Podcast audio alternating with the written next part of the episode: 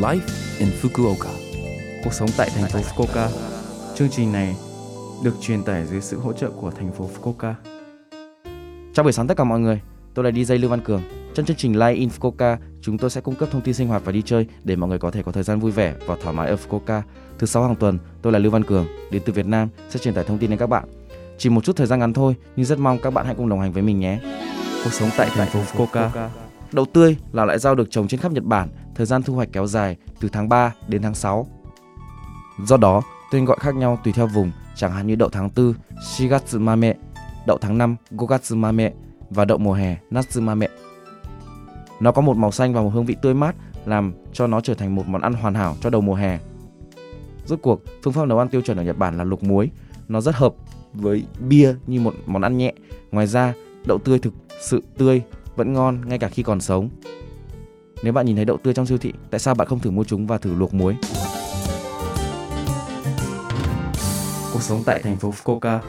Đây là một thông báo từ thành phố Fukuoka. Nếu bạn có xe đạp, có động cơ hoặc ô tô hạng nhẹ vào ngày 1 tháng 4, bạn sẽ phải trả thuế xe nhẹ.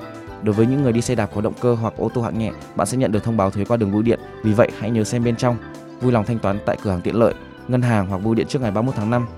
Nếu bạn không đóng các loại thuế như thuế xe nhẹ, bạn có thể gặp bất lợi khi ra hạn tư cách lưu trú, bạn có thể bị tịch thu tài sản.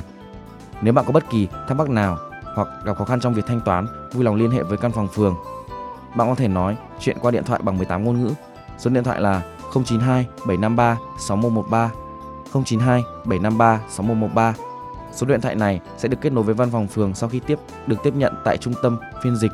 Hãy cho họ biết những gì bạn có thể nói, phường của bạn và câu hỏi về thuế của bạn. Đối với các bệnh truyền nhiễm coronavirus, mỗi người nên tiếp tục thực hiện các biện pháp kiểm soát nhiễm trùng cơ bản, đeo khẩu trang, rửa tay và xúc miệng kỹ lưỡng, tránh ba điều mật là một căn phòng không có gió, là nơi tụ tập của nhiều người, nói chuyện gần với những người bên cạnh.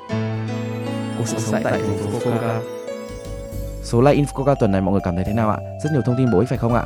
Số phát sóng này lúc nào cũng có thể nghe bằng postcard, tệp âm thanh. Ngoài ra, mọi người cũng có thể biết về nội dung truyền tải trên blog. Mọi người hãy xem qua trang chương trình từ trang chủ của lớp FM. Cuối cùng tôi xin phép gửi đến mọi người bài chỉ là không cùng nhau của ca sĩ Tăng Phúc và Trương Thảo Nhi để chia tay mọi người. Chúc mọi người một ngày vui vẻ. Hẹn gặp lại mọi người vào tuần sau.